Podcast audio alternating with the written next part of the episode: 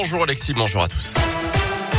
Et à la une ce matin, la rentrée scolaire masquée dans le département de Haute-Loire. C'est aujourd'hui qu'entre en vigueur le retour du port du masque obligatoire pour les élèves. En Haute-Loire donc, comme dans 38 autres départements, là où le taux d'incidence est supérieur à 50 cas de Covid pour 100 000 habitants. Emmanuel Macron, lui, va s'adresser aux Français demain soir pour faire le point justement sur la situation sanitaire. Le chef de l'État pourrait notamment rappeler l'importance des gestes barrières en ce moment et conditionner aussi le pass sanitaire à l'obtention d'une troisième dose de vaccin anti-Covid. Bis repetita pour ce jeune Clermontois interpellé tôt samedi matin pour avoir insulté le conducteur du tram à la station Champratel. Il a de nouveau été conduit au commissariat hier matin pour la même raison. Il aurait à nouveau lancé quelques noms d'oiseaux contre le même conducteur de la T2C. Âgé de 27 ans, il devra s'expliquer devant la, le tribunal correctionnel. Et puis lui aussi a rendez-vous avec la justice. Il euh, roulait sans assurance et sans permis. Le conducteur d'une voiture a tenté d'expliquer qu'il était titulaire d'un permis de conduire italien. Mais en fait, il n'en avait pas du tout de permis, celui-ci ayant fait l'objet d'une annulation. Les feux de croisement défectueux de son véhicule ont provoqué le contrôle de police hier à 1h du matin, avenue d'Aubière à Cournon. Jeune plein d'envie cherche conseil et bienveillance. Surtout, c'est l'esprit, en tout cas, du mentorat mis en place depuis des années par des associations qui mettent en relation lycéens, étudiants ou jeunes actifs avec des personnes plus âgées ou plus expérimentées.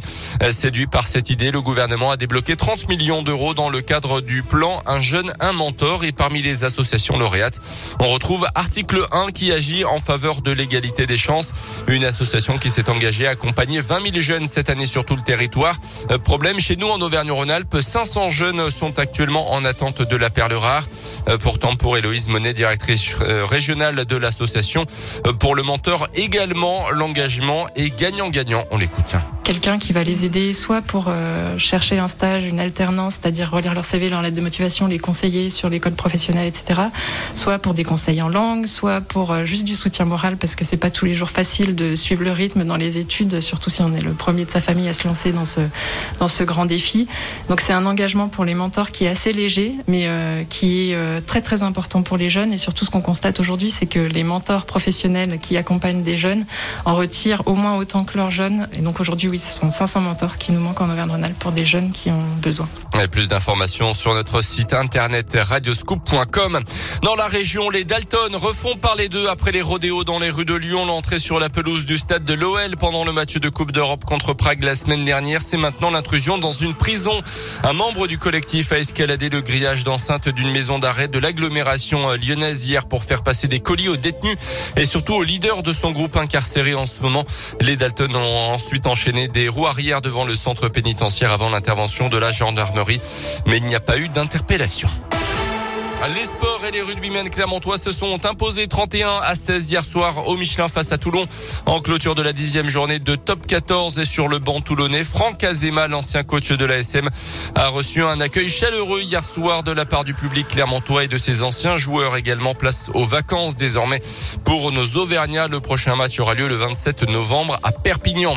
Du tennis également avec la victoire de Novak Djokovic hier au Masters de Paris-Bercy. Le Serbe a dominé le Russe Medvedev en 3-7.